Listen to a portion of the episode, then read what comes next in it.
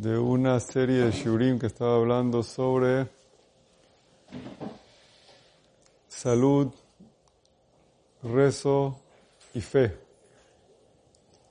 Un tercer shiur sobre este tema que quería abordar en esta época, especialmente que estamos en Perashat Beshalach, que esta Perashat habla de la salud y de la fe y de estos temas, porque en esta perashá se partió el mar y en esta perashá Hashem nos dijo, Kiani Hashem Rofeja, yo soy Dios, tu curandero. Hashem es lo que nos cura.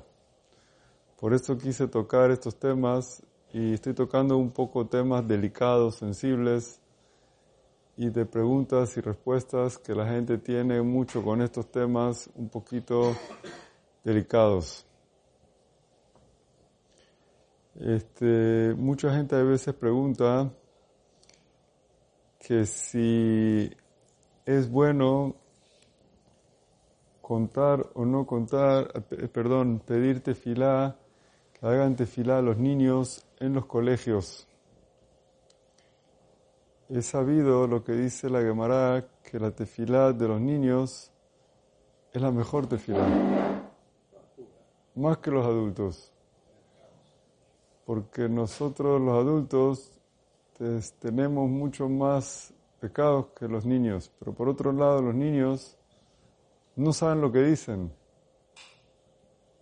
hacen mucho menos cabana que nosotros. Entonces hay un pro y un contra.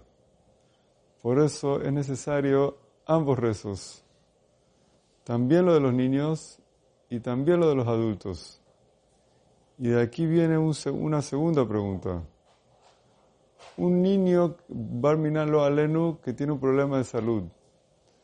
Es bueno contarle a los alumnos en el colegio que recen por él, o mejor no contar a los niños en el colegio que recen por él.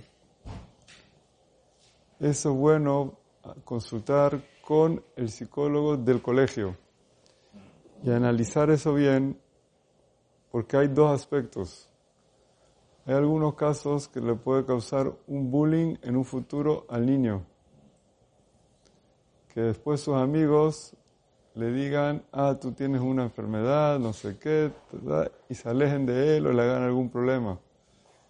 O hay otro tipo de casos que al revés, que son buenos amigos y van a rezar por él y van a hacer un jizuk y van a tener más de una y puede ser bueno para los niños. Entonces por eso hay que ver el tipo de colegio, el tipo de amigos que tiene, el tipo de enfermedad que tiene, hay que ver lo que es y que, cómo es lo que es la cosa, si es mejor que recen o que no recen.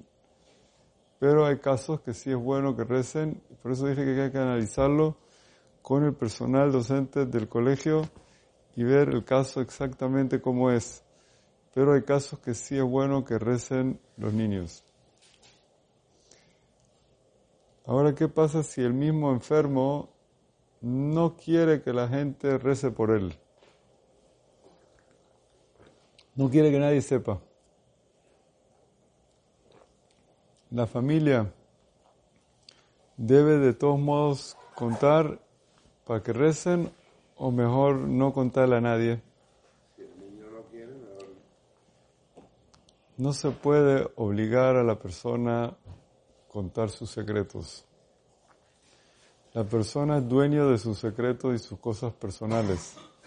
Si él dice, yo no quiero que nadie sepa mi vida privada y que nadie comente de lo que yo tengo, lo que yo no tengo, mi vida personal, y no quiero que nadie se entere lo que yo estoy pasando, Nadie puede contar las cosas personales del otro sin su permiso. Por eso si él no quiere que la gente cuente sus cosas, mejor no contar sus cosas y no hacer un lío de las cosas que no quiere que él cuente. Pero hay que explicarle que lo recomendable es sí contar en casos así para que la gente sepa y rece. Pero hay casos a veces delicados que, por ejemplo, uno tiene un papá mayor o un tío mayor, etcétera, y que no quiere que se entere para que no sufra mucho, porque tiene enfermedades X. Entonces hay como una sensibilidad entre contar y no contar. Que por un lado no quiere contar para que no sufra el papá que no se entere. Por otro lado quiere contar para que la gente rece. Entonces está entre la espada y la pared. Esos son los casos que hay que consultar y preguntar a un rabino a ver qué es mejor. Que se entere el papá y que sufra, aunque está mayor, o que la gente no rece y que el papá no se entere. Esos casos hay hace falta alguien que sepa evaluar el pro y el contra a ver qué es mejor. Hay muchos casos, hay veces, una mujer que tiene que dar a luz con cesárea, por ejemplo, o le encontraron cierta complicación al embarazo. ¿Qué es mejor, publicar para que todo el mundo rece por ella? ¿O mejor no publicar, dejarlo secreto para que tenga un embarazo normal y ya. A ella le da pena que todo el mundo empiece a rezar por ella, no sé qué, que todo el mundo sepa que está embarazada, que todo el mundo sepa que el bebé está al revés y que tienen que hacer cesárea. No quiere que sepan eso ella. Quiere que tenga un parto normal como todo el mundo. No quiere que ahorita toda la familia, todas sus primas, todas sus hermanas, que sepan que ella tiene el bebé al revés. Yo qué sé, algo muy personal de ella. Entonces, ¿cómo hacer en ese caso? Si ella no, no quiere y no se siente cómoda, no hay que comentarlo. Pero si ella se siente bien, mejor sí comentarlo. No pasa nada, que recen por ella, que te va a pasar una cesárea. No tiene nada de malo, no tiene un secreto eso. Que sepan que está por dar la luz y quiere que recen por ella para que el parto sea fácil, sea bueno. No es ningún secreto, ningún problema. Hablando de esto, en esos casos, sí hay que avisar a los padres. Hay gente que no le gusta avisar a los padres. No quiero hacer sufrir a mi papá.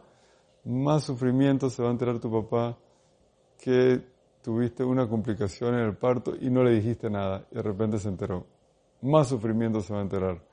Mejor que se entere antes y que rece y que participe en la tefilot y que pueda rezar por ti.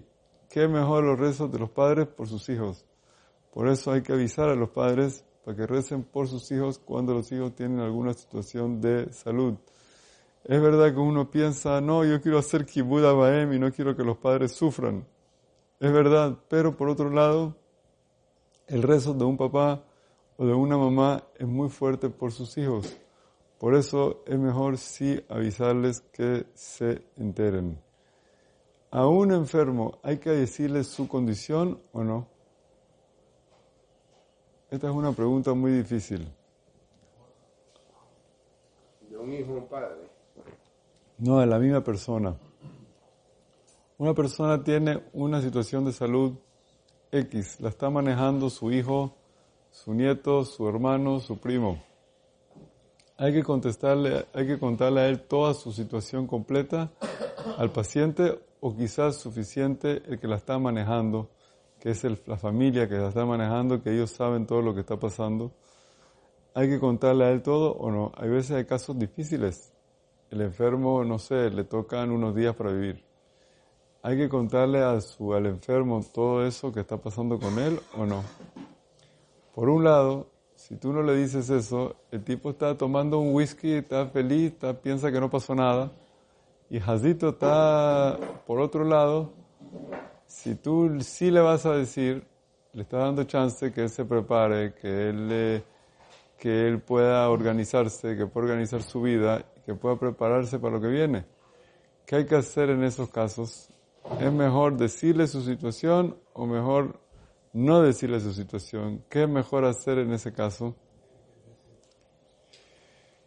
Entonces, es una pregunta muy, muy generalizada. En los libros nuestros está escrito que, si el enfermo está desesperado o está mal, mejor no decirle su situación porque se puede volver loco. Pero se deprime, se vuelve loco. Pero si él está tranquilo, si él está tranquilo y él está en sus eh, cabales, como se dice, mejor sí decirle para que se pueda preparar. Es una maldad muy grande no decirle. Porque si le dices, se puede organizar, puede hacerte fila, puede rezar la Shem. Y han habido gente de veces que así ha vivido más tiempo. puede hacerle promesas a Hashem, si me curas voy a hacer esta mitzvah. Mira al rey Hizkiah, hizo una promesa a Hashem y le dio 15 años más de vida. A veces uno puede hacer teshuva de su abonot, puede, tiene chance de hacer cosas. Entonces, ¿cómo le vas a dejar sin avisar? Pero los libros dicen que a veces el enfermo te kifle alma, está vuelto loco. Si tú le dices en ese momento que se vuelve peor y quién sabe, se puede morir por el susto que le dicen algo así de repente. Por eso hay que ver la situación que uno tiene. No se puede dar una respuesta generalizada sobre este caso. Pero en general sí hay que decirle cuando uno está bien y está en buenas condiciones. Una mujer que va a dar a luz, es bueno que antes del parto, con tiempo, se prepare y sepa, se organice y piense qué nombre le quiere dar a su hijo. No tiene que esperar a después del parto para organizar el nombre de su hijo. Puede antes pensar, y si no sabe si es varón o hembra, puede tener en el bolsillo dos nombres. Uno para varón y uno para hembra. Especialmente hoy en día, que dos, tres días después del parto te botan del hospital y ya cuando lo sacan del hospital tiene que escribir un nombre, poner un nombre o algo. Entonces es importante que tenga ya pensado más o menos dos tipos de nombres, uno para hombre y uno para mujer. Hay distintas costumbres y cosas en esto, uno puede consultar si quiere con un rabino, pero es bueno que tenga ya esto bien pensado antes, ya que el nombre es algo muy importante en el alma de la persona y eso queda grabado en la llamada de la persona el nombre de uno. Después de 120 años, una de las primeras preguntas que le hacen a la persona cuando dice el Shamaim es ¿cómo te llamas? Y mucha gente no sabe contestar. Por eso es una pregunta importante que uno tiene que saber ponerle un buen nombre a sus hijos. una de las mitzvot, una de las mitzvot más importantes que hay es Bikur Holim visitar a un enfermo y apoyarlo y darle fortaleza. Esta mitzvah no es nada más cuando la persona lo alenu, lo alenu está en las últimas. A veces la persona puede cumplir esta mitzvah cuando el amigo necesita un apoyo que tiene un problemita pequeño de salud. Por ejemplo, si tú sabes que tu amigo se fracturó el hueso y está enredado, no sabe cómo resolver, o tú sabes que tu amigo tiene un problema que está buscando un dentista, porque tiene un problema en el diente, y tú le puedes recomendar a alguien, es una mitzvah de Bikur Holim. O tú sabes que tu amigo está buscando a alguien que le arregle un problema que tiene en el oído, no escucha bien, tú le puedes recomendar a alguien y le recomiendas a alguien, es una mitzvah de Bikur Holim de las más grandes que hay. Porque la idea de visitar al enfermo no es nada más sobarlo, es también aconsejarlo, darle un buen doctor, darle una idea, apoyarlo. Entonces, cuando tú le ayudas a un amigo, puedes a veces cumplir Bikur Holim en la sinagoga. No es que esté recomendando a los enfermos que vengan a la sinagoga y que contagien a la gente. No, no vengan. Pero estoy diciendo que hay cosas, a veces, que la persona puede apoyar a su compañero con un buen consejo, con una buena idea, y con eso cumple esta importante mitzvah.